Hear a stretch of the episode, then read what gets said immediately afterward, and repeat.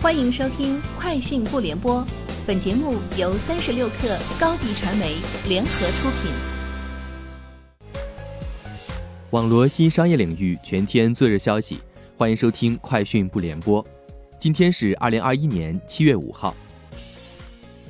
为针对性解决未成年人冒用成年人身份在夜间偷玩游戏的问题，今日腾讯游戏在现有人脸识别验证的基础上进一步强化，正式上线零点巡航功能。零点巡航旨在对夜间游戏超过一定时长、实名为成年人的账号进行人脸重点筛查，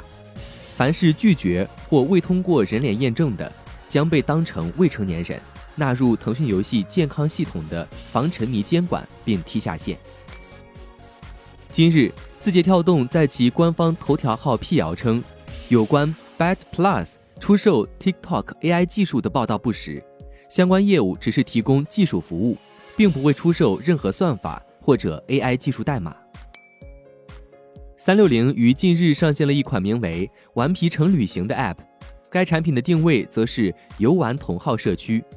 顽皮城旅行 App 主打 AI 自助游行程规划功能，可为用户生成一条基于真实交通情况的合理搭配吃住玩组合的行程。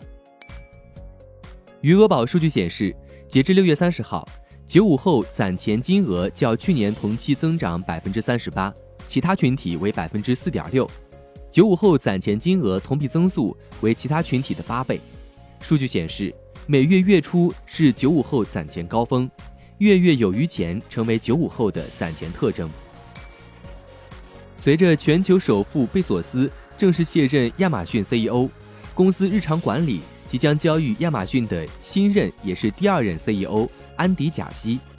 亚马逊上周五提交给美国证监会的文件显示，该公司将会向新任 CEO 贾西授予六点一万股 Amazon 股票。以鼓励其将来带领公司继续发展，这些股票将在未来十年内兑现。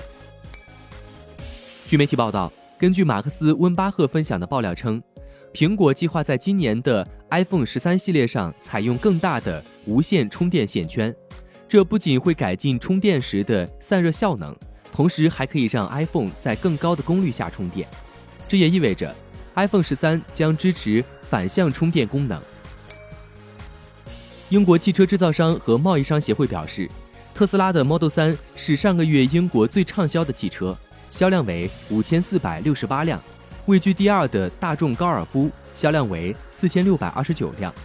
上个月，英国共有十八万六千一百二十八辆注册新车，比去年同期增长了百分之二十八。